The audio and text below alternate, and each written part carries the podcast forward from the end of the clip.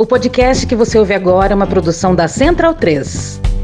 Olá, pessoal, Michele Bolsonaro. Estou passando aqui para falar para vocês que logo mais o PL Mulher vai estar realizando um evento muito importante com a participação de várias lideranças femininas na política brasileira. Hoje eu assumo a liderança do PL Mulher. A ex-primeira-dama Michele Bolsonaro toma posse como presidente do PL Mulher. O PL é o partido que mais valoriza a mulher. Esse evento foi uma sequência de cenas explícitas de século passado. A começar pelo slogan: por elas uhum. e com elas. Ou seja, o sujeito oculto masculino. Antes de subirem ao palco, entra Bolsonaro ao vivo por vídeo. E no seu discurso, claro, que ele não fala absolutamente nada sobre virtudes de mulheres, sobre a capacidade de mulher, a importância das mulheres na política, as virtudes da Michelle. Não. A Michelle canta parabéns, né? Declarou-se entusiasticamente. Eu te amo muito, meu velho. Fica com Deus. Bolsonaro responde: obrigado, um abraço aí, tchau.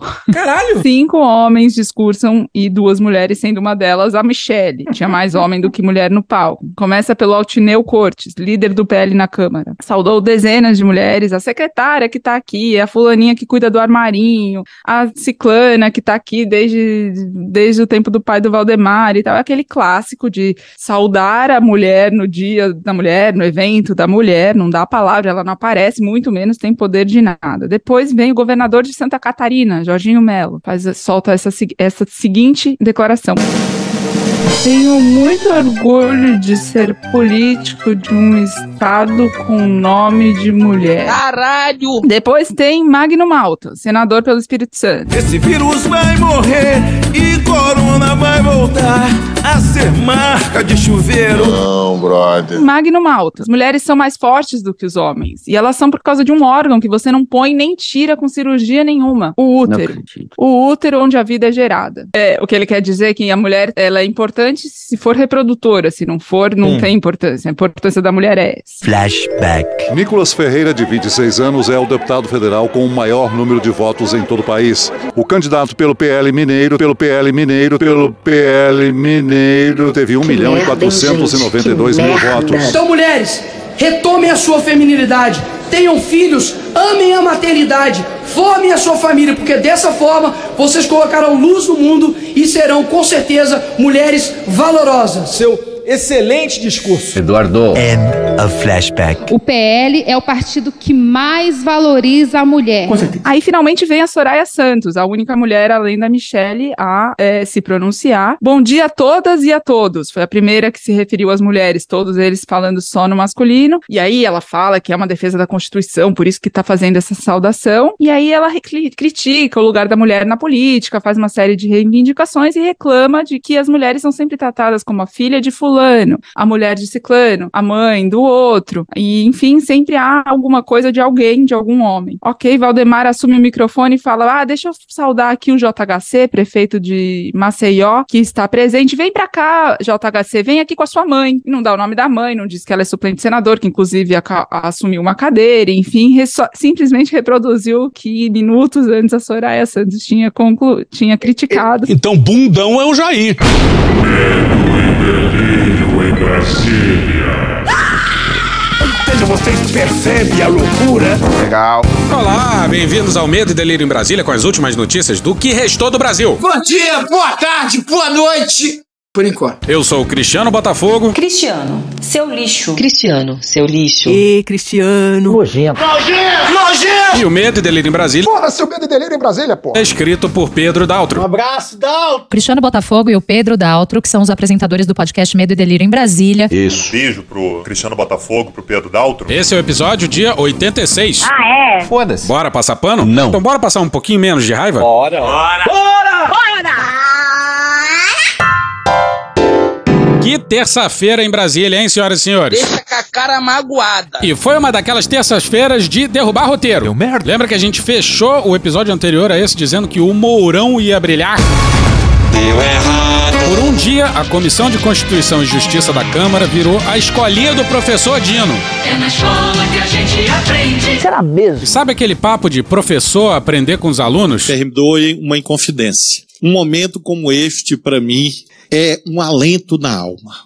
Quem quiser me ver feliz, me chame aqui toda semana porque estou realmente encantado com a possibilidade de conhecer as senhoras e os senhores. Porque realmente é um aprendizado para mim. Glória a Deus. Mas desde já a gente avisa, esse glória a Deus aí não é vírgula nossa não, hein? Não é isso aqui, ó. Glória a Deus. A glória de Deus. Glórias a Deus. Glória a Deus nas alturas! Nesse episódio tem vários casos de deputado colocando vírgula por conta própria, hein? Eu que mando nesse programa! Eu, estudioso da alma humana, e ao mesmo tempo uma pessoa que tem a tarefa de há 28 anos da aula de direito, realmente aprendo muito. Isso aí é sarcasmo!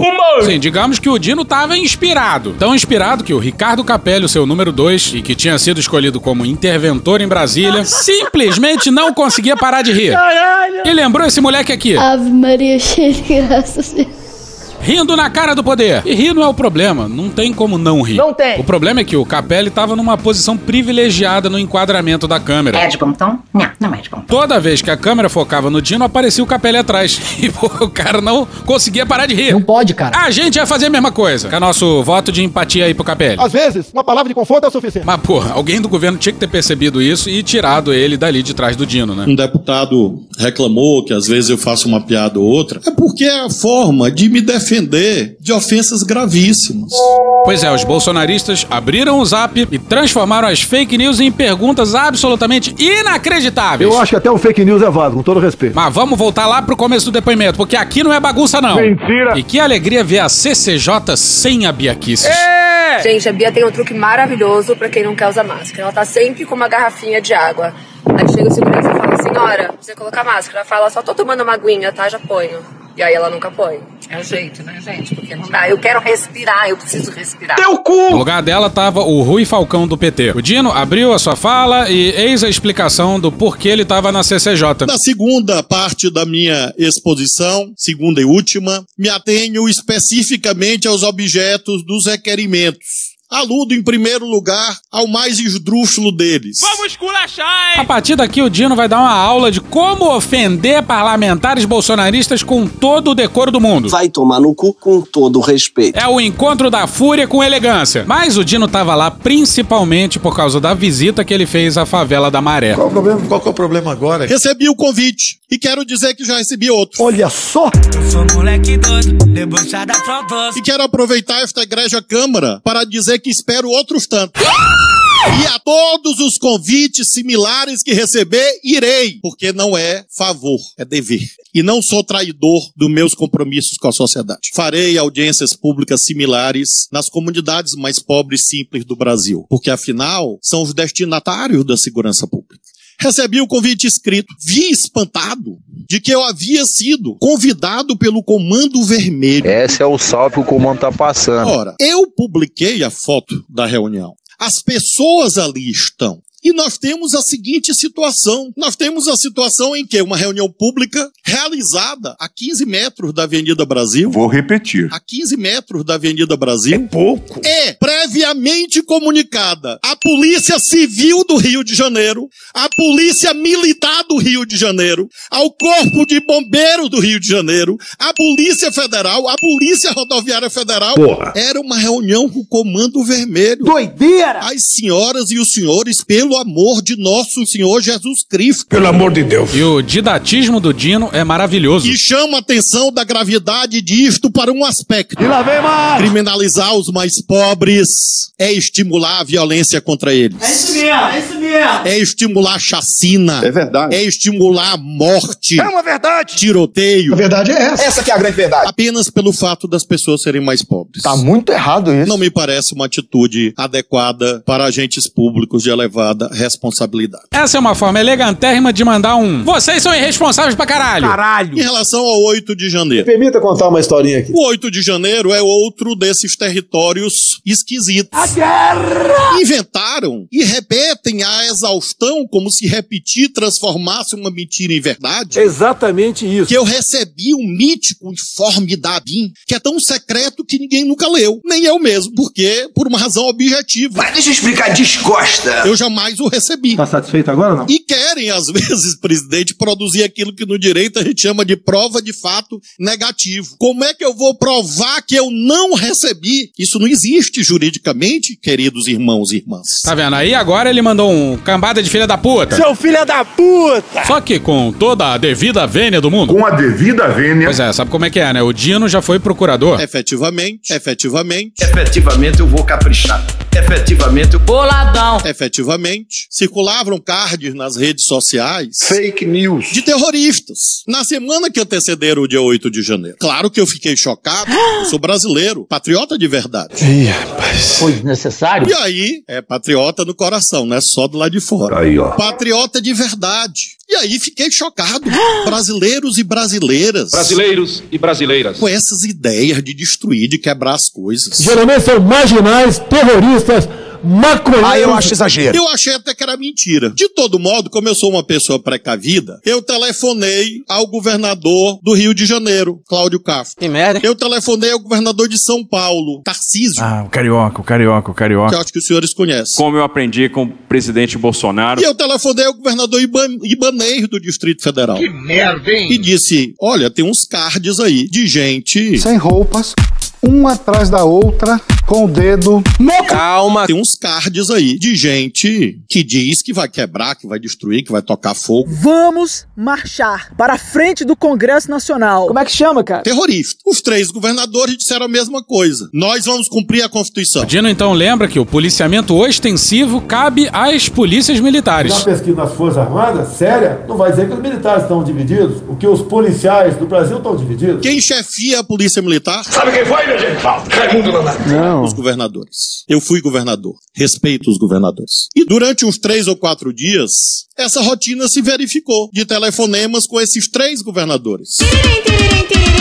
E os três diziam a mesma coisa. Tá tudo indo bem. Tá tudo bem. Tudo bem. Tá tudo muito bom. A polícia militar vai fazer a sua parte. No Rio de Janeiro fez. Em São Paulo fez. Inclusive contra uns desvairados que queriam tocar fogo numa refinaria, numa distribuidora de combustíveis. Falta de sanidade mental? Já pegou fogo? Quer que faça o quê? No caso de Brasília, é público e notório, o próprio governador Ibanez já disse, que disseram pra ele uma coisa e aconteceu outra. Ah, pô, coitado do governador que entregou a segurança da capital federal pro ex-ministro da Justiça do Bolsonaro, né? Coitado. E o que mais teve foi um mundo de gente implorando pro Ibanês não dar a Secretaria de Segurança Pública pro Anderson Torres. Mas o Ibanês é. Ousado! Parece gozado, né? Mas é ousado. Um programa bastante ousado. Isso. A Polícia Militar do Distrito Federal, infelizmente, Infelizmente. Deboche. Deboche. não cumpriu aquilo que estava escrito. Escrito onde? Não sei. Escrito do planejamento operacional da Secretaria de Segurança do Distrito Federal, que é o órgão constitucional competente para prover garantia da ordem pública. Fui avisado por telefone que a Polícia Militar do Distrito Federal não estava cumprindo o seu papel. E olha do que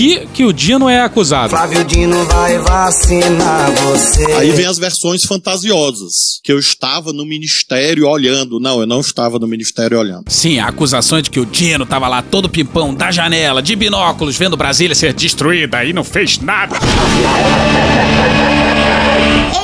Agora, era minha obrigação, como brasileiro, como tantos policiais sérios que enfrentaram aquela horda de alimárias, Alimária, substantivo feminino. Qualquer animal, especialmente quadrúpede ou besta de carga. Vamos seguir. enfrentar aquilo, fisicamente se necessário. Fisicamente se necessário.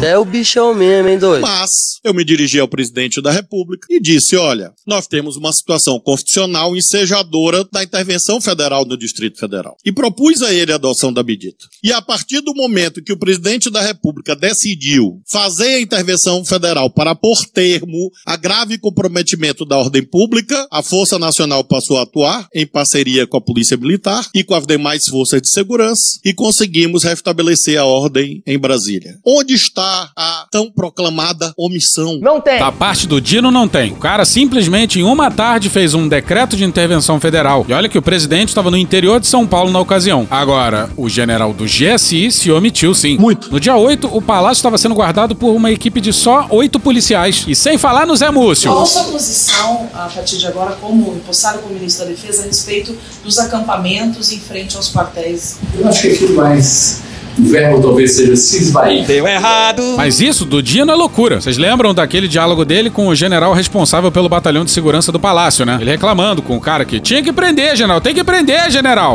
Concluo, senhor presidente, com o capítulo relativo às armas. Há uma lenda urbana, segundo a qual foi a proliferação de armas que diminuiu a criminalidade no Brasil. Tranquilidade. In the first few weeks of 2023, at least 73 people have been killed in 40 mass shootings across the country. There have been more mass shootings than days in 2023. Ação do atirador que invadiu uma escola e matou seis pessoas. O atirador comprou ao menos sete armas antes do ataque. A esquerdalha nunca imaginou que tantas pessoas pudessem vir às ruas para falar que sim, eu quero estar armado. É por isso que em 2019 a gente teve a maior redução do número de homicídios da porra desse país. Chupa Som da Paz, chupa Viva Rio, chupa Fórum Brasileiro da Segurança Pública. Chupa Instituto Igarapé! Boca, meu irmão. Com todo respeito, isso é mentira. Isso é mentira. É mentira. Com todo respeito, isso é um desrespeito com as polícias desse país. Olha só em que tempos a gente tá. Flávio Dino, que é do PC do B, dizendo que os bolsonaristas não respeitam as polícias. O presidente e um governo que acredita em Deus, que respeita os seus militares e ama os seus policiais. O Dino insistiu nessa tecla e desesperou os bolsonaristas. Respeitem as polícias do país, porque quem diminuiu a criminalidade no Brasil foi a ação das polícias. Será mesmo? Sei não. Tanto é, senhoras e senhores, vejam, que quando começou o liberou geral de armas no nosso país, 2019. Uma merda. Quando a criminalidade violenta começa a cair no Brasil? Ora, vejam, em 2018. Bem que eu pedi uma pastilha. Antes, estatística, objetivo, matemática. 2020 cresceu. Na Amazônia, que mais se armou, a criminalidade não diminuiu. Ou seja, não há correlação lógica entre armamentismo e redução. É óbvio! De CVLI. Basta estudar os números com profundidade. Há uma distinção óbvia entre correlação e causalidade. E mais, para nós, do governo do presidente Lula, lei é coisa séria. E o Supremo, o Supremo disse seguidas vezes que o liberou geral estava errado. É nesta moldura que nós assumimos no dia 1 de janeiro de 2023. Uma política errada, sem base científica e declarada inconstitucional e ilegal pelo Supremo. O que faríamos nós? Rasgar as decisões do Supremo? Eu fui do tempo que decisão do Supremo não se discute, se cumpre. Eu fui desse tempo, não sou mais. Tentar invadir o Supremo? Se quiser fechar o STF, sabe o que você faz? Você não manda nem um jipe, cara. Manda um soldado e um cabo. Agredir o Supremo? Não, esses não somos nós. Esses são outros. It's me! Jair! Nós damos cumprimento às decisões do Supremo. E com isso, editamos um decreto sobre esse tema. Para combater o poder das facções. Inclusive, existem armamentistas sérios no Brasil? Sim, claro. Eu creio até que a imensa maioria. Mas nenhum dos propagadores do armamentismo vai dizer que todos aqueles que têm registro de CAC, por exemplo, têm asas e são anjos. Um ou outro escapa, infelizmente. E o que é que essas figuras do mal têm feito? Em vez de ir lá dar o tiro esportivo que a pessoa gosta e pode dar, em vez de estar lá fazendo a coleção que ele gosta e pode fazer, tá vendendo arma pro PCC e pro Comando Vermelho. Tá vendendo arma pro PCC e pro Comando Vermelho. Tá vendendo arma pro PCC e Comando Vermelho. Tá vendendo arma pro PCC e Comando Vermelho. A gente tá fudido. Fudeu. Pois é, quem diz isso aí que o Dino falou não é nem o Dino, nem o PT. São investigações em diversos estados que apreendem armas de quadrilhas e milícias compradas por CACs em lojas. Ao invés de ter que comprar arma lá no Paraguai, atravessar meio continente até o destino, basta ir numa loja a alguns quilômetros de distância. Até nota fiscal tem. Mas aí, quem é ligado ao PCC e ao Comando Vermelho é... O PT! Ter. Ou seja, vocês percebem a loucura? O Dino diz que o recadastramento já foi submetido ao STF, que declarou ele constitucional. Recebemos a reivindicação de prorrogação do recadastramento e devemos dar a resposta hoje sobre isso. O Dino prometeu uma resposta para aquele dia. E lá pra frente, um deputado que atende pela alcunha de Tenente Zuco denunciou que o Dino tinha prometido e não tinha entregue. Primeiro, deputado Zuco. Deputado Zuco, é, terça-feira termina 23 horas e 59. O que eu afirmei é que a resposta seria dada na terça-feira e eu lhe recebi lá com a maior cortesia do mundo e com a maior gentileza e vou receber de novo com a maior gentileza. Portanto, não diga que eu disse que ia dar a resposta de manhã porque eu não disse isso. E minha palavra tem um valor supremo para mim. Por isso, afirmo ao senhor que terça-feira termina às 23h59. Essa é a verdade. Maravilhoso! Mas volta pra cronologia. O recadastramento visa separar o joio do trigo e eu vou dar uma informação inédita a esta comissão. Polarização é meu pau em sua mão. Mas Essa é pra machucar. Vejam como o recadastramento é bom. Nós já temos mais armas recadastradas do que havia de armas cadastradas. As senhoras e os senhores conseguem crer nisso? É inacreditável. Ou seja, aqueles que diziam que nós queríamos fazer o recadastramento para confiscar armas, na verdade nós estamos contribuindo para que pessoas que estavam na ilegalidade venham para a luz da lei. Tanto que nós temos mais armas recadastradas do que armas que havia anteriormente no Sigma. Olha o tamanho da merda. Pois é, a informação dói demais. Mas esse é o caminho. Primeiro tem que saber quem tem arma, pra só depois tentar diminuir o número dessa insanidade. E isto faz com que nós provemos que o recadastramento é bom. É muito bom. O mínimo. Concluído o recadastramento, nós vamos finalizar a nova regulamentação e apresentar ao presidente Lula.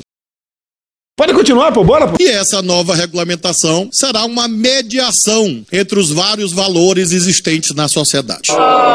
Nós não queremos impor a nossa pauta. Que pena. Mas nós não aceitamos que ninguém imponha a sua sobre nós. Aê, porra! É isso mesmo! Porque nós ganhamos a eleição. E ganhamos legitimamente. No meu entender, houve fraude.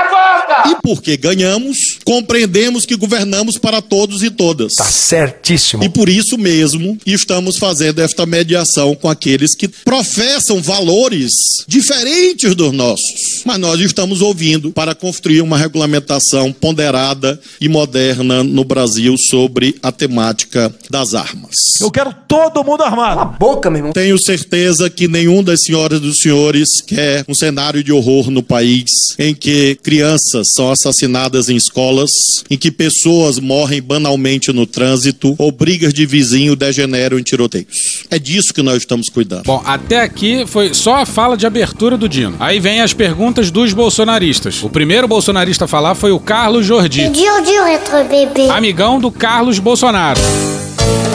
Eu acabei de ser informado pelo presidente Valdemar da Costa Neto, presidente do PL, que ele foi chamado numa reunião junto com a segurança do presidente Jair Bolsonaro a respeito do evento, que não é um evento, evento, que não é um evento, evento, que não é um evento. É paradoxo que chama isso aí. Do PL não é um evento organizado pelo presidente, é uma recepção em que pessoas vão fazer Sexo selvagem. ao presidente Bolsonaro Olha só que legal. no aeroporto de Brasília. Pode isso, Arnaldo! E o delegado Kleiber disse que não é papel da Polícia Federal fazer a segurança nos arredores do aeroporto, do aeroporto somente dentro do aeroporto. E se der 10 mil pessoas? Eu, eu tenho ouvido que pessoas do Brasil inteiro estão indo para a recepção ao presidente Bolsonaro no aeroporto de Brasília. Será mesmo? Esse ponto aqui eu tô gravando na manhã do dia 30. Bolsonaro já chegou e parece que foram tipo 200 pessoas. Toda hora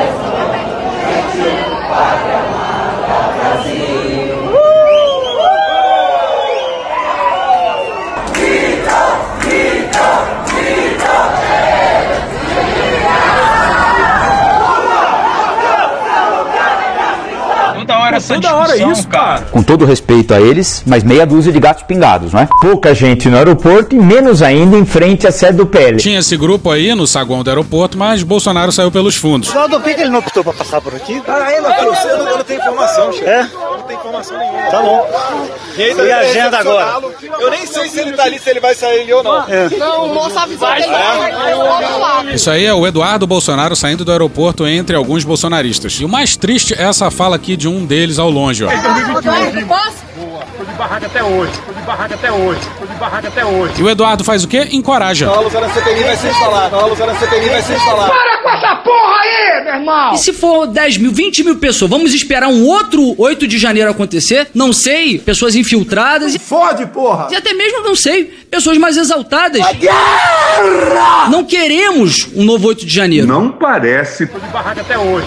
A. Fala sério. Não queremos um novo 8 de janeiro. Tirou o cu da reta bonito. Flashback. O PL está disposto mesmo a ir às últimas consequências nessa questão da, das 279 mil urnas que não tem nenhuma condição de ser auditada? Eu tenho interesse de que isso vá até as últimas consequências. Nós temos pessoas nas ruas que estão pegando sol, chuva, pessoas que estão pedindo que haja transparência, pessoas que estão indignadas com todo o processo eleitoral, com o descaso feito pelo TSE, por exemplo, com o caso das inserções que desequilibrou o processo eleitoral. O ovo da serpente. End of flashback. Por isso que eu acredito que o ministro da Justiça, nesse momento, tem que ter responsabilidade, tem que ter responsabilidade, tem que ter responsabilidade. Tá falando sério? E falar com a- o delegado da Polícia Federal responsável para que haja policiamento nos arredores do aeroporto. Porque não queremos mais um quebra-quebra.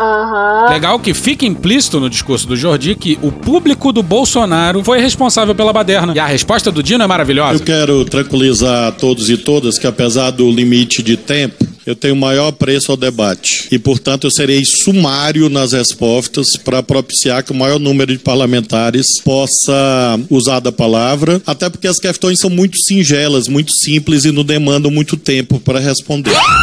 Com toda a elegância do mundo, disse que ouviu um bando de pergunta idiota. A pergunta é tão idiota que eu não vou te responder. Pare de fazer pergunta idiota, pelo amor de Deus. Coisa idiota, idiota. Só um idiota pra fazer isso aí? Sobre os questionamentos do deputado Jordi.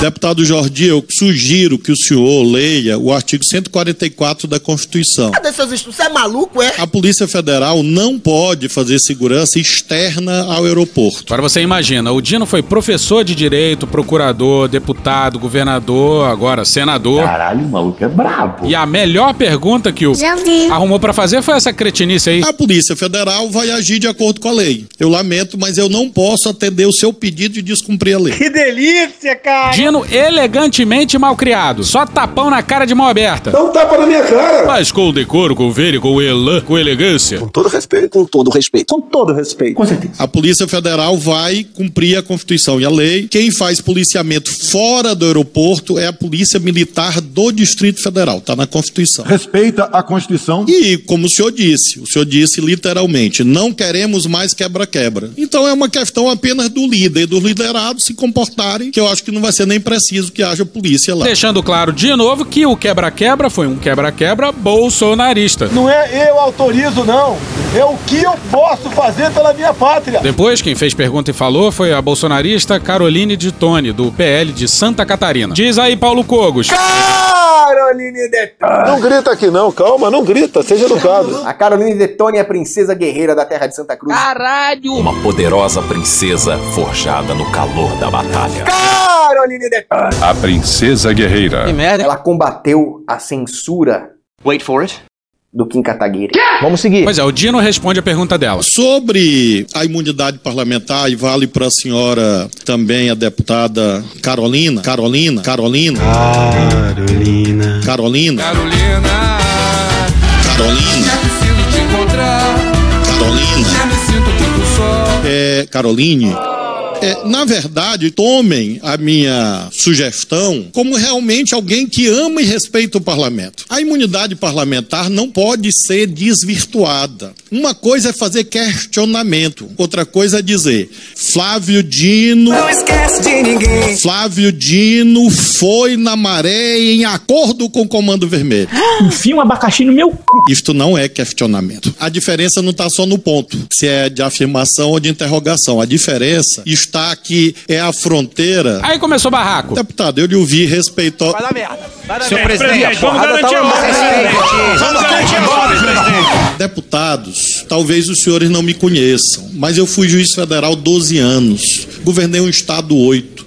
Fui deputado federal, tenho 33 anos de vida pública e nenhum processo. Zero. Zero, zero. E essa fala aí que fez brotar a cena mais maravilhosa do dia. Mas tenha sua calma. Tô pedindo calma. Eu zelo muito pela minha biografia. Então vejam, a imunidade parlamentar não sujeita, não se sujeita a abuso. Tá no Código de Ética que o deputado Duarte Júnior acabou de dizer. Sugiro, sim, eu mandei também o senhor pro Conselho de Ética, viu? Isso aí a gente não entendeu muito bem. Eu não entendi o que ele falou. Mas esse tal de Duarte aí deve ter acusado o Dino de ter ligação com crime organizado. Aí ele representou contra o deputado no Conselho de Ética. Tá correto. O deputado Carlos perguntou qual o sentido da imunidade parlamentar. Deputado Carlos, eu estou em companhia do Supremo Tribunal Federal. É meu dever. Esse presidente mais cumprirá. A decisão publicada pelo Supremo no dia 22 de março, semana passada, tratando sobre imunidade parlamentar. E lá está escrito assim. 69. Não. Lá está escrito assim.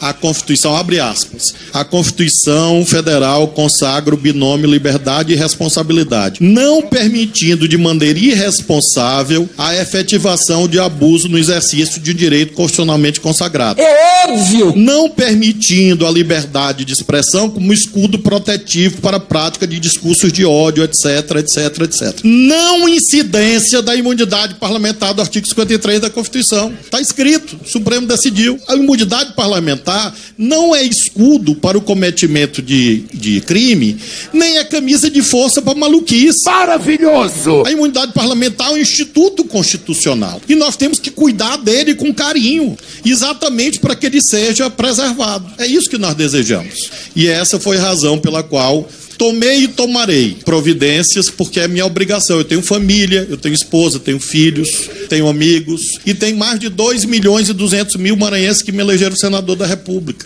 Tem mais de 7 milhões de maranhenses que me elegeram e reelegeram governador em primeiro turno. Ora, se eu sou chamado de quadrilheiro e não faço nada, eu estou concordando com isso? Exatamente. Quer dizer, às vezes não. Queridos deputados e deputadas que militam na oposição, debate, eu disse para vocês e repito às senhoras e senhores, os senhores podem ir no Ministério da Justiça eu sento com os senhores horas a fio. Garanto aos senhores. Fiz isso já, faço de novo. Na CCJ vem toda semana. Agora, não me convidem para fazer cocô dia sim, dia não. Porque eu não farei isso. Nunca fiz e não vou fazer não me convidem para descumprimento da Constituição e da lei, porque eu não farei isso. Nunca fiz e não vou fazer. Um grande esculacho maravilhoso. E sim, é preciso ter alguma fúria, algum brio. E o Dino consegue fazer isso de uma forma elegante. Lá pelas tantas, a mesma deputada catarinense. Justo, caralho! Caroline Detone Carolina. sugeriu, ironicamente, que o Dino processasse a Folha, porque uma matéria da Folha teria dito que o Dino recebeu o tal relatório da ABIN. Sem folha de São Paulo! Não grite, seja educado. Deputada, eu li aqui a matéria, a Folha não afirmou que eu recebi o relatório da BIM. Por isso eu não posso processar a Folha. Viu? É, senhores deputados e deputadas, Eu não vamos, posso processar uma coisa que a deputada que está falando não está na matéria, né? Eu sei ler. vamos, vamos agora ao primeiro bloco. Primeiro bloco. Ele não inscrito. sabe.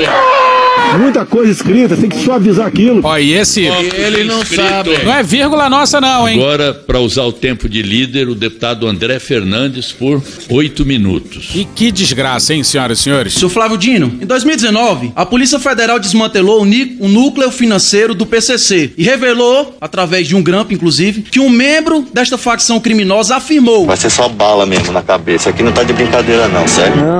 que existia um diálogo cabuloso com o PT. O PT! Repara que ele falou em 2019. Na sequência, ele cita outra decisão de 2022. Aí ele fala em Marcos Valério, Ronan Maria Pinto, tenta ligar o Lulinha ao PCC, fala no e-mail lulalivre 1063, arroba sei lá o quê. Tudo que tá falando. É um grande show de corrente de zap. Só para relembrar a memória dos senhores que estão aqui presentes, o fato de um, de um, de um dos vândalos que estavam lá naquele 8 de janeiro fazendo quebra-quebra, o fato de ele estar usando uma camisa de Jair Bolsonaro foi suficiente para incluir inclusive você, Flávio Dino, e toda a imprensa, associar o vândalo ao presidente da República, Jair Bolsonaro. Sim, um vândalozinho só, no singular, só um que tava com a camisa do Bolsonaro. E se vocês ouviram o nosso episódio já na segunda temporada esse ano, dias 4 a 9, com o título 8 de janeiro de 2023, parte 1, vocês vão ver a coincidência brutal que tem entre o discurso dos vândalos e o discurso do Bolsonaro. O acampamento era bolsonarista e o 8 de janeiro foi bolsonarista. Mas até agora eu não vi uma linha nenhuma associando um criminoso que usa o e-mail Lula livre com o presidente da República, Lula. A quadrilha mais burra da história. Hoje, na. Puta que pariu! Aí óbvio que o Flávio Dino tirou o André Fernandes pra bailar. Em relação ao deputado André, deputado, o senhor narrou fatos pretéritos ao tempo que eu não era ministro da Justiça. E o senhor me cobra, o senhor me cobra uma investigação que o senhor devia perguntar pro seu comandante, líder Jair Bolsonaro, por que, que ele não levou adiante.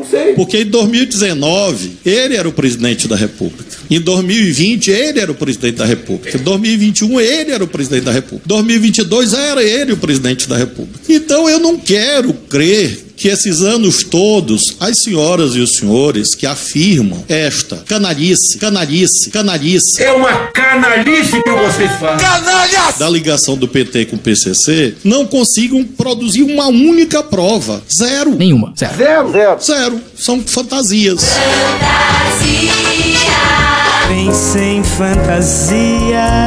Alguém disse: o senhor veja como a gente não pode fazer isso. O senhor, inclusive, que é investigado no Supremo. Muito bom, muito bom. Quem não gostou foi o André Fernandes. Não quebre o microfone, por favor. Não quebre o microfone, por favor.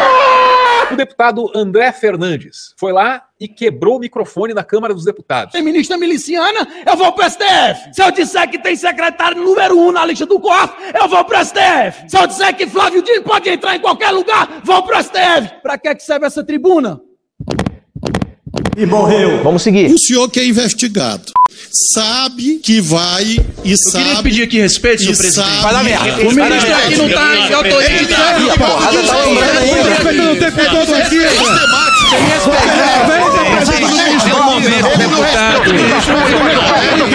Ai, que delícia. Deputados, isso, isso depõe contra nós. Vamos manter a ordem, a civilidade. O deputado falou o que quis. O ministro fez menção a um fato de que o senhor estaria sendo investigado. Não disse que o senhor é criminoso. Estaria sendo investigado. É um fato. Pelo menos esse rapaz aí foi o Dedé Santana do Dino. Com a palavra, E ministro. é exatamente isso que eu queria dizer. O senhor, eu Está estou bem. mostrando por que que a gente não pode ser precipitado. Se o senhor me ouvir, o senhor. O PT não quer. Ô, ô, deputado, por favor, deputado. Contenção, calma. Estamos sentindo falta de um Omar Aziz mandando um. Ô, Marco, Marco, Marco Rogério. Teve mais gritaria e. Então, deputado, retomando o nosso produtivo diálogo. Sarcasmo. O senhor é investigado no Supremo. Se o senhor atua dessa forma que o senhor está atuando, dizendo que fulano disse aquilo, fulano disse aquilo outro, o senhor está colocando em xeque a sua presunção de inocência. Eu quero mostrar como o senhor, com esse tipo de atuação aqui, conspira contra a sua condição de investigado no Supremo. E a Polícia Federal, que o senhor mencionou, naquele momento não era dirigido por mim. E se essa prova existisse, a Polícia Federal teria encontrado essa prova. Eu afirmo ao senhor. Sabe por quê? Não sei. Porque eu respeito a Polícia Federal do Brasil. Olha só. Diferente do senhor. Que agora está achando que existe uma ligação do PT com o PCC e a Polícia Federal nunca encontrou a prova. Ô, cara, ô, cara. O senhor também afirma fatos, alguns desconexos. Calma, vocês estão de cabeça quente. Porque fulano tinha o mesmo advogado. Ora, o senhor veja como a vida é. Uma das esposas do líder preso desta facção tinha contrato com o governo do senhor Jair Bolsonaro. Olha só. E o senhor nunca ouviu de mim. O senhor nunca ouviu de mim e nem vai ouvir. Porque eu não sou leviano, que isto é uma prova de que o Jair Bolsonaro era do PCC. O senhor entendeu a diferença? Creio que sim. Não temos prova. Não tenho prova. Não tenho prova. Não tenho prova. De novo um. Vai tomar no cu com todo o respeito. Que aula de garbo, violência e elegância, hein, senhoras e senhores? E agora vem a melhor parte do dia. Na fala dele, o André Fernandes falou isso aqui, ó. O senhor acabou de falar que não responde nenhum processo. No Jus Brasil diz que o senhor responde 277 processos. Será mesmo? Mas são poucos, eu acredito que tem esquecido. Petulante. O Dino também estava sendo, mas em outro nível, né? São poucos, eu acredito que tem esquecido. Os chios e as chias do zap. E eis, com os senhores, a melhor parte do dia. Atenção, atenção. É agora que o bicho vai pegar. É agora que o bicho vai pegar. Finalmente, sobre outra lenda. Por favor, deputado. Eu acho que aqui, Comissão de Constituição e Justiça da Câmara, aqui é o parlamento brasileiro. Brasil. O povo brasileiro está nos assistindo. Pessoas estão nos assistindo. Um deputado da CCJ da Câmara dizer que pesquisou no Jur Brasil. É babaca pra caralho. Dizer que pesquisou no Juiz Brasil. De novo! No Juiz Brasil. De novo! Juiz Brasil. Eu vou contar, olha, eu sou professor de direito. Eu vou contar para os meus alunos como anedota, como piada. Caralho, toma no cu, porra. O senhor acaba de entrar no meu livro de memórias. Caralho! Flávio Dino não esquece de ninguém. É nesse momento aí o Ricardo Capelli quase tem um troço de tanto rir. Em crise aqui. O Juiz Brasil, deputado, quando bota o nome, não aparece os nomes de quem responde a processo. Aparece o nome de quem pediu o direito de resposta na justiça. Aparece o nome de quem foi re- é, é, requerido num pedido de resposta. Aparece o nome de quem registrou a candidatura. Aparece o nome de quem se prestou contas à justiça eleitoral. Aparece o nome de quem foi testemunha num processo. E a estas alturas, deputado, dizer com base no juiz Brasil que eu respondo a 277 processos. Confira comigo no replay. Dizer com base no juiz Brasil. Rio, Rio, Que eu respondo a 277 processos. Se insere mais ou menos no mesmo continente mental de quem acha que a Terra é plana. Repito. Se insere mais ou menos no mesmo continente mental de quem acha que a Terra é E plana. assim nasce mais uma vírgula do Medo e Delírio. Zé Múcio falando dos militares? Se insere mais ou menos no mesmo continente mental de quem acha que a Terra é plana. General falando da Amazônia? Se insere mais ou menos no mesmo continente mental de quem acha que a Terra é plana. Quem defende na atual conjuntura 13,75% de juros? Se insere mais ou menos no mesmo continente mental de quem acha que a Terra é. Chega! O Dino tentou consertar e... Mais ou menos, mais ou menos. Mais ou menos, mais ou menos, mais ou menos. É um piadista. Caralho! Essa foi. E esse É um piadista. não foi a gente que colocou não, hein? E claro que olhando nos seus olhos, eu vejo que o senhor sabe que a Terra é redonda. Então, deputado, assim como o senhor sabe que a Terra é redonda, nunca mais repita essa mentira, essa fake news dos 277. Deputado, eu estou lhe tratando com respeito. Que humilhação. Por favor. Que humilhação. Por favor. Que humilhação. Por favor. Caralho! Esse episódio é um berçário de vírgulas. Legal. Por favor, me trate com respeito. O Juiz Brasil é este registro. E por que, que eu peço ao senhor para nunca mais repetir isso? Não sei. Porque o senhor está propagando uma mentira. E o senhor fez um juramento. E se o senhor não honra o seu juramento, eu honro o meu. Então, se o senhor insistir presidente. nessa Duas mentira. Não tem questão de ordem, não pode interromper, senhor presidente. Ah, que isso? Elas estão descontroladas. E eu aproveito esta oportunidade que Deus me deu do senhor trazer esse questionamento para esclarecer definitivamente que eu não respondo, não respondi e não responderei a 277 processos, Responde metade. nem a metade, nem cinco, nem três, nenhum, diferente do senhor. Flávio Dino vai vacinar você. Que baile, hein? O cara diz que o Dino responde a 277 processos, mas quem responde a processo é ele. Eu não sou tão inteligente. Vamos seguir. Questão de ordem, artigo 74, senhor presidente. Calado, Dentro dessa calado. comissão. Legal, já falei legal. Tá bom já. Senhor presidente, Questão de ordem de lá presunção. fala sobre Deixa, deixa. uma acusação pessoal à própria conduta. ou ao que lhe for indevidamente atribuído como opinião pessoal. Aqui aconteceram duas vezes. Primeiro, o senhor Flávio Dino. Flávio Dino! Falou que eu não honro o juramento como parlamentar. Isso pra mim fica claro que é uma ofensa. Ah, coitado! Quem fala o que quer, ouve o que não quer, né? Tá, o Dino pode ter passado um pouco do tom na ironia e no sarcasmo, mas porra! Não somente a esse parlamentar, mas a todos que aqui estão que também fizeram o mesmo juramento. Seu Flávio Dino também fala aqui que eu não respeito a polícia e não deixou claro e não explicou por qual motivo afirmou do qual eu não respeito a polícia. Qual é? O que foi que aconteceu? Porra, ele explicou. O André Fernandes disse que durante o governo Bolsonaro surgiram várias provas dessa fantasiosa ligação entre PT e PCC. E disse também que a Polícia Federal não investigou a fundo e que, portanto, a PF seria cúmplice. Aí, ó. E aí, senhoras e senhores, esse destino travesso fez a gente ver essa pergunta do Kim Kataguiri. Deputado Kim Kataguiri. Senhor presidente, senhor ministro, nós tivemos meses e meses de acampamento, senhor ministro, em frente aos quartéis das Forças Armadas. Várias publicações em redes sociais falando sobre golpe, falando sobre intervenção militar, ataques às instituições. É sitiar os três poderes.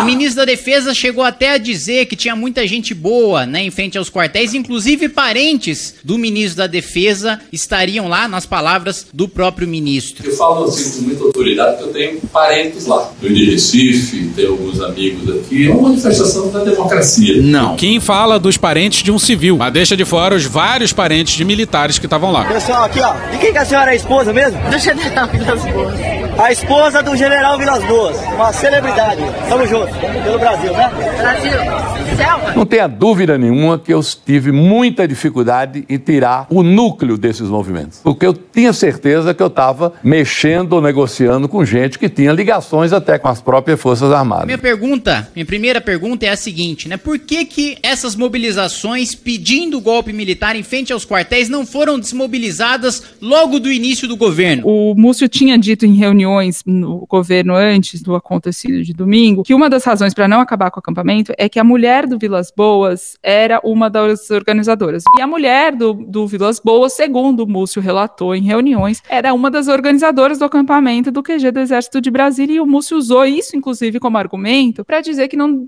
não se devia fazer uma operação com, com força. Qual a sua posição, a partir de agora, como empossado como ministro da Defesa, a respeito dos acampamentos em frente aos quartéis? Eu acho que aquilo mais. O verbo talvez seja se esvair. Pois é, eis a pergunta que não tem resposta. E nem o Dino consegue sair dessa. Infelizmente. Afinal, como é que ele vai defender as declarações do Múcio na primeira semana do ano? Eu tenho parentes lá. E é uma manifestação da democracia. Acho que aquilo vai se esvair. Ele teria que falar mal do general do GSI e do Múcio. O Kim voltou a falar do tal relatório assinado pelo diretor-geral da PF, aquele mencionado pela Caroline, a princesa guerreira do Cogos. E o Dino disse que esse relatório era algo mítico. E nessa a gente não entendeu. A gente disse aqui na tetralogia do dia 8 de janeiro que sim, tinha informes da ABIN e da PF sobre os riscos do dia 8. Isso foi noticiado na Folha no dia 9. E atualmente já se sabe que o próprio Dino repassou um desses relatórios para o Ibanês no dia 7. A PF alertava o Ministério da Justiça para os riscos, pedia uma série de medidas. E o Dino solicitou ao governo do DF só uma das medidas. Talvez o Dino acreditasse que o plano de segurança apresentado pelo Ibanês fosse ser mantido, né? Pelo planejamento, nem carros nem manifestantes teriam acesso à sede dos três poderes. Agora, por que que o Dino disse que nunca viu o relatório? Não sei. Agora, daí a dizer que o Dino queria a destruição de Brasília. Isso é loucura. Se tem algum civil pra culpar é o Múcio, não o Dino. Vamos seguir. No dia 7, a ABIN e a Polícia Federal fizeram um relatório avisando a possível gravidade das ações dos manifestantes, avisando o governo sobre as ações dos manifestantes, inclusive citando ataques e invasões aos prédios dos três poderes. Por que nada foi feito? Por que não foi pedido reforço? Por que não determinou barreiras? Isso caberia à Polícia do Distrito Federal. Inclusive, o planejamento isolava a Praça dos Três Poderes. E esse plano foi mudado no começo do dia 8, sem aviso pro É governo. que a gente não tá falando do governo do Distrito Federal, porque eu não tenho a menor dúvida de que foi absolutamente negligente, de que houve uma omissão criminosa do governo do Distrito Federal em relação à proteção da Praça dos Três Poderes. Acertou, miserável. A merda é que é muito fácil a gente falar agora, depois que já aconteceu toda aquela baderna lá. Engenheiro de obra pronta. Mas se no dia o Dino fizesse barreira pra travar os ônibus, teria uma galera que ia dar um show de indignação à nação. Falaria do direito de ir e vir e os O caralho. nosso direito de ir e vir é sagrado. Mas o batalhão da guarda presidencial do Exército, que não está sob a tutela do governo do Distrito Federal, responsável pela segurança e pela proteção do prédio, foi dispensado pelo governo. Infelizmente. Como a gente já disse algumas vezes do dia 8 pra cá, naquele começo de tarde o Palácio do Planalto era guardado por uma equipe de só oito pessoas. Oito! E é culpa de quem isso? Do general amigo do Lula. Caralho. E eis a resposta do Dino. Preciso de um aumento. Não. Deputado, é, em relação a essa temática dos quartéis do Exército, eu já vi pronunciamentos so- seus sobre o assunto e com certeza o senhor acompanhou as minhas posições sobre o tema. Infelizmente, houve uma resistência e eu tenho muita responsabilidade com o que eu vou dizer doravante. Houve uma resistência de uma ínfima parte do Exército que preferiu ouvir vozes satânicas. Pois é, mas. Mais ou menos. Tá, vai lá. Não caberia ao Dino ser brutalmente honesto nesse tópico, né? Mas, pô, ínfima não. Não é uma ínfima parte. E é muito prevalente no topo das cadeias de comando das Forças Armadas. Achar que é ínfimo é subestimar o problema. E certamente o Dino não faz isso. Mas agora, que dói no ouvido, dói. A imensa maioria do Exército brasileiro é legalista. Pois é, os altos comandos do Exército da última década não tinham nada de legalista. Muito obrigado, comandante Vilas Boas. O que nós já conversamos morrerá entre nós. O senhor é um dos responsáveis por estar aqui. Aí, ó. A imensa maioria das Forças Armadas, mais uma vez, mostraram o seu compromisso com a democracia. A gente tá fudido. A gente tá muito fudido. Quando? No dia 8. E por isso que eu elogio muito as Forças Armadas e deploro essa ínfima parte, ínfima parte, ínfima parte. É, eu acho que não, tá ligado? Que opôs resistência à desmontagem dos acampamentos que eu concordo com o senhor que não deveriam nem ter existido. A questão é mais profunda. Não é quem não desmontou, é quem deixou montar. E por que deixou montar? A resposta aí fica óbvia, né? Quem deixou montar, dado que ali é uma área militar, foi o Exército Brasileiro, o alto comando do Exército Brasileiro. Sabe como é que é, né? Esta família é muito unida. Mas a partir de janeiro de 2023, caberia ao novo governo fazer de tudo pra acabar com aquela insanidade. Era. Extremamente fácil. Era só o ministro da Defesa dar uma ordem pro comandante do Exército, né? Ah, o comandante recusou. Foda-se. Manda pra reserva. Vai trocar. Se não puder trocar, troca o chefe dele. Pode trocar o chefe dele, troca o ministro. As cenas dantescas do dia 8 são de responsabilidade da extrema-direita brasileira. Tem que ser falado. Mas que o governo Lula errou na primeira semana do governo, ah, errou sim. Mas não foi o Dino, não. Com licença, senhor Richfield. Fala aí de novo, Duzão. Essa é pra machucar, vai. Vambora. O ministro Múcio fez e tem feito o possível em condições inicialmente muito hostis. Quando o presidente me convidou para vir para o Ministério da Defesa, me disse que era um lugar difícil. Todo mundo falava que não ia subir a rampa, que não ia ter posse. Eu comecei a trabalhar no Ministério da Defesa 40 dias antes de tomar posse como ministro. Estive com todos os ex-comandantes, com dificuldade no início, muita dificuldade para ser recebido, um ambiente muito hostil. Os comandantes haviam anunciado que iam todos sair dia 22 de dezembro. Você pode fazer uma pergunta: iam fazer o quê com as armas de 22 a 31? Não era um cenário bonito. E por isso eu faço justiça ao ministro Múcio, no sentido de reconhecer que ele operou no início em condições muito difíceis. Por isso, eu não estou entre aqueles que culpam o ministro Múcio, ao contrário, o elogio. Porra, tá errado. Tá errado. Quem é a gente pra falar, né? Mas o Múcio sugeriu o GLO na tarde do dia 8. É um general bolsonarista paisana. Prezado Zé Múcio, é igual o vinho, tá cada vez melhor. Se a saudade lhe bater, venha pra cá. Zé Múcio, me permite, eu sou apaixonado por você, Zé Múcio. Gosto muito de Vossa Excelência, Vossa Excelência, ou você, Zé Múcio, me permite, deixou saudades na Câmara e vai deixar muita saudade no TCO. Agora, precisa que a gente veja o que aconteceu, onde é que ele foi contrariado, o que foi que houve, essa convocação que ele fez. Tudo isso é pra gente avaliar. Calma cacete, pô. Uma das perguntas do Kim, claro, versou sobre a liberdade das redes sociais. E a resposta do Dino é ótima. Ele compara as redes sociais com um shopping. Lá no shopping, o senhor nunca viu uma placa. Aqui ensinamos a fabricar bombas. Porque se houvesse, o shopping era corresponsável com o lojista pela ausência do dever de cuidado. Teoria do risco, proveito, está no Código Civil, o senhor sabe disso. Não sei. Então, o que nós estamos colocando é que uma plataforma na internet, um provedor de conteúdo de terceiros,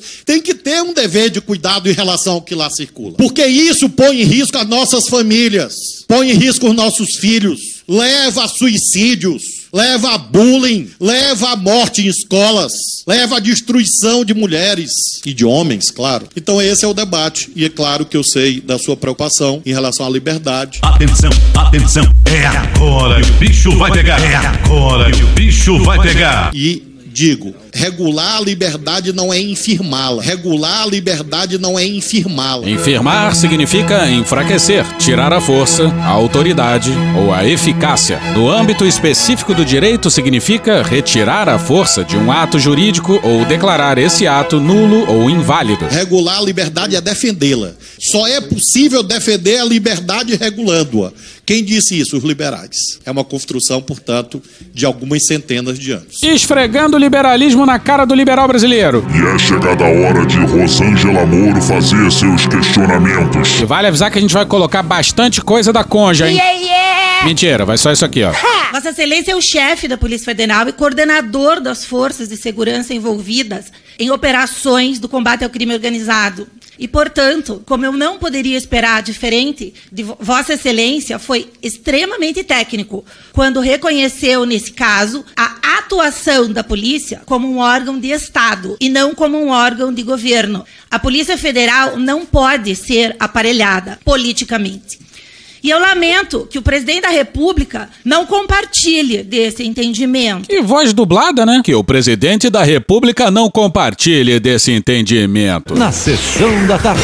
Mas agora você imagina só, ela é cônjuge do Moro. Ela já disse que o Moro e o Bolsonaro eram uma coisa só. Em 16 de fevereiro de 2020, a sua esposa deu uma entrevista ao Estadão e que disse: Sou pró-governo federal. Eu não vejo o Bolsonaro, o Sérgio Moro. Eu vejo o Sérgio Moro no governo do presidente Jair Bolsonaro. Eu vejo uma coisa só. É, é, é, ela ali se expressou mal nessa entrevista. Ela tá aí na pergunta dela dizendo que não pode aparelhar a PF. Já tentei trocar gente da segurança nossa no janeiro oficialmente e não consegui. Isso acabou. Eu não vou esperar fuder minha família toda de sacanagem, ou amigos meu, porque eu não posso trocar alguém da segurança na ponta da linha que pertence à estrutura nossa. Vai trocar. E nesse caso aí não é o. Jair! Seria o Lula. E o Lula? E o Boulos não deixou a bola quicar, não. Você sabe, ministro, quando eu vi que a oposição bolsonarista estava tão empenhada em convidá-lo aqui para casa, na CCJ, na Comissão de Segurança, em quaisquer comissões, eu até imaginei que você talvez, no exercício da função de ministro, tivesse mandado mudar o delegado da Polícia Federal do Rio de Janeiro para proteger milicianos ou não deixar elucidar o assassinato de Marielle Franco. Mas vi que não. Quem fez isso foi o ministro do ex-presidente. Isso é mentira. Vocês sabem disso. Eu cheguei a imaginar, inclusive, que você, ministro, teria decretado sigilo de 100 anos sobre as suas ações no ministério. E também fui ver que não, que quem fez isso foi o antigo governo. Imaginei até que você tivesse mandado perseguir opositores com inquéritos da Polícia Federal sobre eles e chegado a fazer uma lista, um dossiê de servidores do Ministério da Polícia Federal. Mas não vi que quem fez isso foi o ex-ministro André Mendonça, do governo do ex-presidente Bolsonaro. Cheguei a imaginar também que você, como foi juiz de direito, talvez na sua atuação como juiz, tivesse feito um conluio com o Ministério Público, um acordo entre juiz e acusadores do Ministério Público, para condenar alguém. E soube que não. Quem fez isso foi o ex-ministro do Bolsonaro, Sérgio Moro. E por fim, cheguei a pensar que na sua casa teriam encontrado uma minuta de golpe de Estado. Mas não encontraram. Encontraram isso na casa do ex-ministro do Bolsonaro, que hoje está preso Anderson Torres, seu antecessor no cargo. Maravilhoso! Seus antecessores que teriam todas as razões para vir se explicar, não ser convidados, mas ser convocados por essa casa para se explicar sobre o acobertamento de crimes que cometeram no governo Bolsonaro. Parabéns, ministro Flávio Dino. E o Bolo está de parabéns. Belíssima fala. Vamos seguir. O Dino responde a um político que perguntou a ele sobre a sua macheza para entrar na favela da Maré, para fazer uma reunião a 15 metros da Avenida Brasil. Deputado Alfredo, eu, eu acho muito engraçado essa indústria de fake news eu, eu, na política. Eu só não acho mais engraçado que ela é criminosa. Fizeram essa ideia de que não tinha escolta policial. Eu afirmo ao senhor que é mentira. É mentira. Como também o senhor me pergunta se eu tenho muita macheza. E aqui o Dino errou feio. Não é algo que o senhor me pergunta, porque se o senhor está interessado nesse assunto, eu informo que eu não estou interessado nesse assunto. Não, brother. Tanto jeito de responder isso, mas. Deu errado. Aí teve o Alexandre Ramagem, ex-diretor da ABIN, e praticamente um advogado do Flavinho Desmaio dentro do governo. É Flávio Bolsonaro! O rapaz cometeu atrocidades com Heleno e agora quer denunciar os crimes dos outros. Deputado delegado Ramagem por três minutos. O Dino, obviamente, sabe quem é o Ramagem. E essa voz aí que você ouviu é de alguém que substituiu temporariamente o Rui Falcão na presidência da CCJ. E ele deixa claro que se trata de um delegado. Guarda isso mais pra frente. O Ramagem fala da favela da Maré e diz que o Flávio Dino entrou lá com autorização do tráfico. E mete essa aqui, ó. Qual a contraprestação que eles precisam do senhor ministro da Justiça ou do Ministério da Justiça? Além disso, se houve um objetivo pacificador, vamos crer na ordem, no amparo da lei, o senhor conseguiu tratar da extinção do tráfico ali quando será? Deixa eu falar uma coisa, você tem quantos anos, menino? O senhor conseguiu tratar do cumprimento de centenas de mandados de prisão judiciais em abertos na localidade? Aquela localidade é onde se concentra o maior poderio bélico e legal na mão de criminosos. O senhor conseguiu tratar na entrega pacífica desses armamentos? Babaca do caralho. Babaca! Babaca! E eis a resposta do Dino. Um deputado, acho que esse senhor aqui, a margem, a margem, Nunca ouvi falar. dizendo que Ramagem, É muito engraçado. o deputado Ramagem, ele falou sobre viaturas. Quem disse ao senhor que eram duas viaturas, deputado? O senhor estava lá. Quem disse ao senhor que eram duas viaturas? As imagens, é, e, as- e aquilo que não foi filmado pelo miliciano que estava lá. Deputado, eu, deputado, eu afirmo ao senhor que não eram duas viaturas. Agora o senhor, é esse que é da polícia? Caralho! Essa foi. O senhor que é policial. Debochado, debochado, debochado, debochado. deveria saber, deveria saber que um miliciano que foi plantado na Avenida Brasil para filmar, não conseguiu filmar tudo, ou filmou só o que ele queria. Agora eu afirmo ao senhor que não eram só duas viaturas. Não seja um mentiroso! Era amigo da ministra? Agora, Teve autorização para entrar, senhor presidente. Vai vamos ficar deixar- interrompendo a fala do, do o ministro. senhor vai lá no ministério, deixar o ministro vai lá no ministério que eu ouço o senhor, tá bom? Aí o Dino simplesmente mandou um. Mano, corra, rapaz. Deputado, o senhor afirmou que eu tenho acordo com facção criminosa. Isso não é agressão? Isso não é agressão, deputado. O senhor crime, afirmou é crime. e o É senhor me perguntou. É. Era uma reli- Deputado, era o senhor ouve que eu lhe ouvi. é.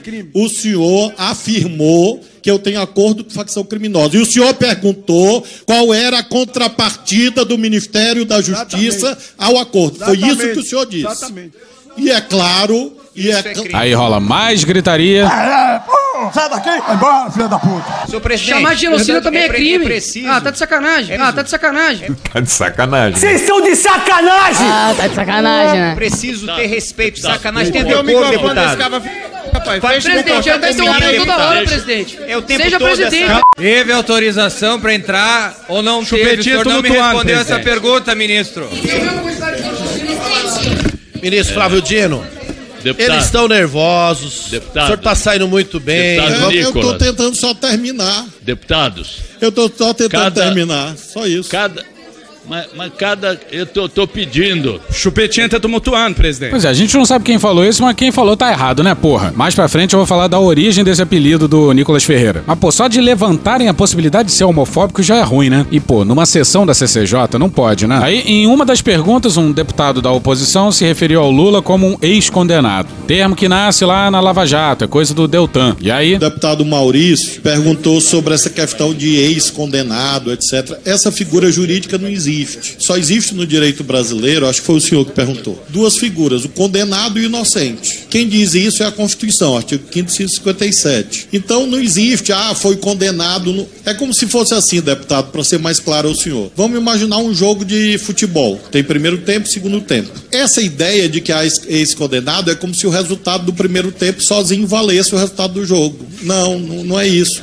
Ninguém pode dizer ganhei o jogo, ganhei no primeiro tempo, mas se no segundo tempo perdeu, você perdeu o jogo. Então é um sistema processual. Então não existe essa figura jurídica de ex-condenado. Isso não existe apenas alguém foi condenado por sentença judicial transitada e julgado, logo culpado, está na Constituição, ou alguém que não foi condenado por sentença judicial transitada e julgado e essa pessoa é inocente. Esse é o nosso sistema jurídico. E eu ouso dizer que é o sistema jurídico praticado é, em todos, praticamente todos os países que eu conheço. Claro que esse parlamento pode, o senhor pode propor uma outra coisa, mas no momento é o que está valendo no Brasil. Muito bom, muito bom. Só voador elegante. Flávio Dino voltou pra casa naquela noite e não precisou jantar. Aí um tal de deputado Evair, que dia desses tomou um baile do Glauber Braga, tava completamente descontrolado.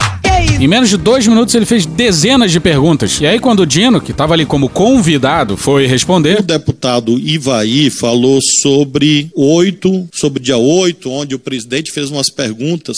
É, eu não sei. é, Eu posso repetir, se o senhor não anotou, Não, porque o senhor não, prestou. deputado, não precisa. É, o senhor perguntou quem organiza... Senhor, por favor, responde uma a uma. Deputado, deputado, ele, Deputado, ele o senhor registrou as pergunta, perguntas eu e vai responder. Tá bom? O senhor responde a minha pergunta. É, o senhor pergunta, eu respondo, tá bom?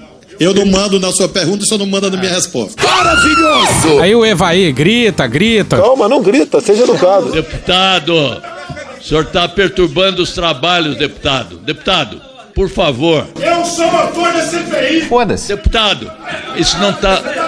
Deputados, deputado, eu vou. Não deputado sem Acalme-se, deputado, por favor. Responda as minhas perguntas. Uh, que mais? Deputado, não adianta gritar. Deputado. O ministro está aqui para. Eu não mando na sua pergunta, o senhor não manda na minha resposta, tá bom? Então, deputados. Ou o senhor não respeita o CCJ, ou o senhor não respeita o parlamento. Rapaz. E ele fez de novo. Se fizer uma terceira, ganha música. Eu disse toda. E aí? E aí foi nesse momento, na quarta hora de depoimento, que o Dino, enfim, perdeu a paciência. E nem falou que não devia, não. Mas ele pegou todos os objetos que estavam ali na sua frente e empilhou. Putíssimo da vida. Como se tivesse indo embora. Mas no fim, tinha ele. Deputado Nicolas. Não, brother. Dois minutos. Fala, Espírito, fala, Espírito, fala, Espírito. Não pode, cara. Aí depois eu respondo tudo, né? Tá. Primeiramente, é boa tarde. É, irmão, bom dia ao caralho, parceiro. Acredito, ministro, que o senhor tem que tratar essa comissão com respeito, né? Sem deboche, sem sorrisinho de canto, porque aqui não tem palhaço, aqui não tem circo e a gente precisa realmente manter o respeito com o parlamento. Olha, quem falou isso aí foi o Nicolas Ferreira. Flashback. Hoje, o Dia Internacional das Mulheres, a esquerda disse que eu não poderia falar porque eu não estava no meu local de fala. Então, eu solucionei esse problema aqui, ó. Hoje, eu me sinto mulher, deputada Nicole. End of flashback. Vai lá, o Congresso Brasileiro é um circo. Vide a atual legislatura. Tinha até palhaço, palhaço mesmo, de verdade. Um ator pornô também. Ator pornô. Ah, dessa vez tinha até outro tipo de palhaço, porque o Eduardo Bolsonaro tava lá. E é realmente bizarro ver bolsonarista pedindo respeito em Brasília. Pra puta que eu pariu, porra. Ah, vai pra puta que eu pariu, porra. Tem chupeta. Não, E conduzindo é aqui não, minha. Conduzindo aqui para minha, para minha pergunta. Para o meu tempo, por gentileza, presidente. presidente. Não, não, não é fala não, presidente. Para o meu tempo, presidente. Eu preciso falar. não fala não. Deixa. Ó a peruca, ó a peruca, ó a peruca. Então eu solucionei esse problema aqui, ó. Hoje, eu me sinto mulher. Mano, corra, rapaz. Interromper os bolsonaristas é importante. Essa galera aí quer tumultuar e ter os famosos soundbites e cortes pra jogar nas redes sociais e dominar o debate dentro dos seus nichos. Eles não podem ficar confortáveis, isso é inquestionável. É uma merda, porque a qualidade do debate vai pra casa do caralho. Mas talvez seja o que a gente tem pra hoje. O problema é o que vem a seguir agora. Deixa o deputado concluir. Nicole, deixa a Nicole falar. Deixa, o- deixa o deputado concluir. Posso, por favor. posso continuar? Vai, Chupetinha. Peraí, presidente. Aí eu não compreendi, presidente. Pode, com- pode continuar, eu falei. viagem é essa, velho? Então vamos lá. No começo pareceu, mas esse vai lá chupetinha não veio do Rui Falcão, o presidente da sessão, não. Vai, O Chupetinha. microfone dele estava desligado. Tem uma luz vermelha perto da boca do microfone que acende quando o microfone tá ligado. E a do presidente não estava acesa. E aí foi uma enorme coincidência de fatores. A câmera estava focada no presidente. Ele estava falando nesse momento ao microfone nos exatos microsegundos quando a frase foi dita. E quem disse a frase tinha uma voz meio parecida com a dele. Vai, Chupetinha. Pode continuar, eu falei. Vai, Chupetinha. Pode continuar, eu falei. O Janone já disse que foi ele quem falou. Mas, pô, falando essas coisas na comissão, fica parecendo pra gente que ele tá implorando pra tomar um processo no Conselho de Ética. E, pô, na nossa opinião, não parece ser a coisa mais inteligente a fazer, não. E o pior é que isso deu razão pro Nicolas, que disse depois que se ele fizesse isso, ou qualquer outro deputado bolsonarista dissesse isso, ia parar certamente no Conselho de Ética. Não pode dar razão pra esse sujeito, Janones. Campanha é uma coisa, CCJ é outra, né? Ao que parece, parece, a gente tirou isso do UOL. Em outubro do ano passado, o Felipe Neto gravou um vídeo rebatendo provocações do Nicolas e chamou ele de chaveirinho da milícia, de acessório do fascismo e chupetinha de genocida. Depois do ocorrido, o Janone se explicou lá no UOL. Eles podem dizer absolutamente tudo, nós também podemos. Não existe dois pesos e duas medidas. A partir do momento que um colega tem o direito, a prerrogativa de xingar, de ofender, de utilizar de apelidos jocosos, o outro também tem.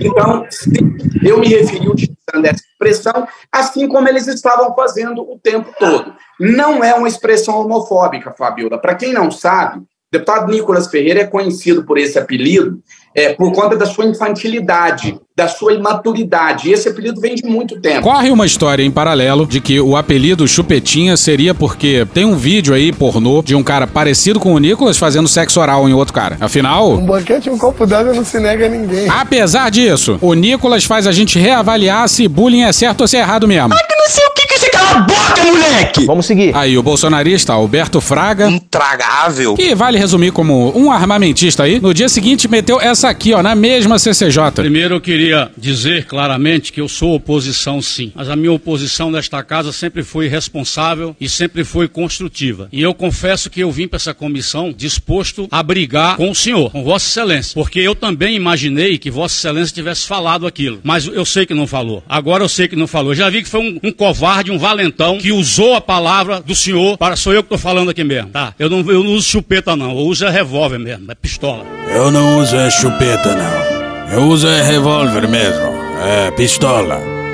Discurso mafioso em plena CCJ. Então, é... Ameaçado de morte, excelência. Então, presidente, fica Acabei aqui de ser ameaçado e quero que conste. Cala a boca. Cala a Quero conste. nenhuma, Cala a presidente. boca, Quero que rapaz. conste que Vossa ameaça Excelência, nenhuma. Cala a boca. Vossa Excelência me ameaçou de morte. é E Vossa não. Cala a Excelência deverá ser caçado por essa cara. Quem disse que estava sendo ameaçado de morte aí foi o Janones. E esse Alberto Fraga aí é o pai da indicação do Aras à PGR. Então calcule aí o absurdo. Presidente, fala como valentão e na hora que um coronel fala que usa arma, vem com essa palhaçada. Que porra é essa, Batata? E acabou o episódio, porque o Dino meteu o pé depois de quatro horas de debate. Air quotes. Ainda bem que não deu tempo de ouvir as perguntas do Eduardo Bolsonaro. little bit nervous. So, so, so, so, so, so. E hoje a gente fica por aqui. Esse episódio são áudios de SBT News, CNN Brasil, Portal Uai, Foro de Teresina, Gaveta, Magno Malta, Cartoon Network, Bob Esponja, Jornal da Record, Catiuxa Canoro, O Antagonista, Poder 360, Rádio Band News FM, Falha de Cobertura, Brasil Urgente, Choque de Cultura, Gil Brother, Hermes e Renato, Galãs Feios, Sam é Bonfim, Não Inviabilize, Trapalhões, Rede Globo, Porta dos Fundos, Estúdio CBN, UOL, Petit Jornal, Professor Pasquale, Carla Bora, Meteoro Brasil, Escolinha do Professor Raimundo, Thiago Rodrigo, Câmara dos Deputados, TV Senado, Planalto, Igor Guimarães, Keila Melman, Intercept Brasil, TV Brasil, Midcast, Chatuba de Mesquita, Greg News, TV Câmara, MC Kelvinho, Jovem Pan, Parafernália, Casimiro, Folha de São Paulo, Diogo Defante, TV Justiça, Maluta 1, Alexandre Frota, Jovem Pan Esportes, Flow, Band Jornalismo, Programa Cadeia, Metrópolis, Bola de Fogo, Povo Online, Blitz, Turma da Mônica, Iron Maiden, Olivia Newton-John, BBC News Brasil, Samuel Mariano, The Beatles, Today, Amada Foca, Planet Ramp, Mônica Debole, Belo, Nintendo, Cecília Oliveira, Cidinho Doca, Franciel Cruz, Menos é Mais, Jut Jut, Pesadelo na Cozinha, Jordi, Pepeu Gomes, Cara Tapa, Jornal Gazeta, Léo Stronda, TV Brasil, Xena, Princesa Guerreira, How I Met Your Mother, Chico Buarque, Seu Jorge, Advogado Paloma, Gig Gueto, Pânico, Tati Quebra Barraco, Drauzio Varela, A Praça é Nossa, Vitor Camejo, SATV, Leandro Rassum, Farid, Rádio Guaíba, SBT Online, Chico Buarque, Maria Bethânia, TV Pública de Angola, Cocoricó, Canal Meio, Globo News, Devocional Bruno Binatti, Zezé de Camargo e Luciano, Band News, Dudu Nobre, J Quest, Coisa Nossa, Família Dinossauro, Antônio Vivaldi, Sérgio Malandro, Samira Close, Rádio CBN, Opaí, ó, Os Donos da Bola, MC Serginho, Gumball, O Poderoso Chefão, C-SPAN e The Office. Thank you! Se quiser e puder, pinga um lá pra gente no PicPay ou no apoia.se barra medo e delírio. Porra, doação ao caralho, porra. Não tem nem dinheiro pra me comprar um jogo de videogame, morou, cara? Assina o nosso feed no seu agregador de podcast favorito e dá uma olhada nas nossas redes sociais. E também no loja.medoedelirioembrasilha.com.br. Eu sou Cristiano Botafogo, o Medo e Delírio em Brasília é escrito por Pedro Daltro e um grande abraço. Bora passar pano? Não. Mas bora passar menos raiva? Bora. Me permite uma parte? Não lhe dou a parte. Ô, Leila, eu acho que a inflação tem que ser combatida com todos os instrumentos e eu não acho que a inflação alta é ok para a economia brasileira. É, o que eu acho que não é ok para a economia brasileira é combater a inflação com desemprego. Ou seja, o papel do combate à inflação é preservar o poder de compra da, inflação, da população brasileira, principalmente a população mais pobre. Mas se eu fizer isso tirando renda e gerando desemprego, eu não estou cumprindo o meu papel. Né? Então, é, o que eu acho é que isso tem que ser calibrado. A inflação e o crescimento econômico e o emprego. A gente está num momento perigoso de desaceleração econômica. E quando o Banco Central define uma meta de 3%, né, se a gente pensar que a inflação brasileira nos últimos, desde 99, foi em torno de 6,5% a média, que a inflação mundial é em torno de 4% em média, o 3% é absolutamente irreal para a economia brasileira. É uma, é uma economia muito sujeita a choques domésticos, ou seja, choques de alimento, choques de energia, choques externos, uma taxa de câmbio mais volátil com o dólar do sistema econômico, choques de commodity, e ainda uma, uma, economia indexada que propaga esses choques ao longo do tempo. Então é inviável, é impossível perseguir 3%, a não ser que a gente tenha uma economia sistematicamente no desemprego, numa renda muito baixa. Então é, é fora de, de, do alcance do Banco Central essa meta. Então é muito melhor a gente ter uma meta realista. Striking, I felt in the last two days, is that all of those who had come from outside Brazil or were speaking from outside Brazil, we were all struck, stunned at your macroeconomic indicators and your approach. Because here is a country that looks actually hugely comfortable from the point of view of being able to ward off external threats. You don't have a large external debt. In fact, you have barely any external debt. You have very large reserves. You have relatively low inflation. And you have a relatively low public debt to GDP ratio. You're in the bottom half of countries in terms of the public debt to GDP ratio. Yet you say, oh my goodness, we have to have a primary budget surplus. Why? And you say we have to have these really high interest rates. Why? Acabou? Acabou. Eu tenho oito mandatos, presidente, e tenho por por característica e até por formação, um profundo respeito aos partidos, aos acordos partidários, essa é a minha prática na Câmara dos Deputados. E nós construímos, com muito respeito, os acordos para a composição das comissões e tenho o maior respeito por todos os partidos da Casa, independente de posição política, das divergências políticas, ideológicas, isso aí nunca foi problema para nós, porque eu respeito a democracia. No entanto, ontem eu fiz um imenso esforço, até para respeitar esse acordo partidário, com o presidente da Câmara, com o líder do PL, inclusive, o deputado Altineu. Conversei com ele e pedi a ele que, para que a gente pudesse respeitar o acordo partidário, pudesse mudar a indicação da terceira vice-presidência. Explico por quê. Explico porque eu acho que a gente precisa respeitar também a história das comissões e das políticas no Brasil. Com todo respeito, mas quero dizer que o deputado Mário Frias ocupar a mesa desta comissão na minha opinião, representa neste momento um assinte à política cultural brasileira, aos artistas, aos produtores, aos técnicos e a nós mesmos. Beijinho, sigamos com muito amor e poesia.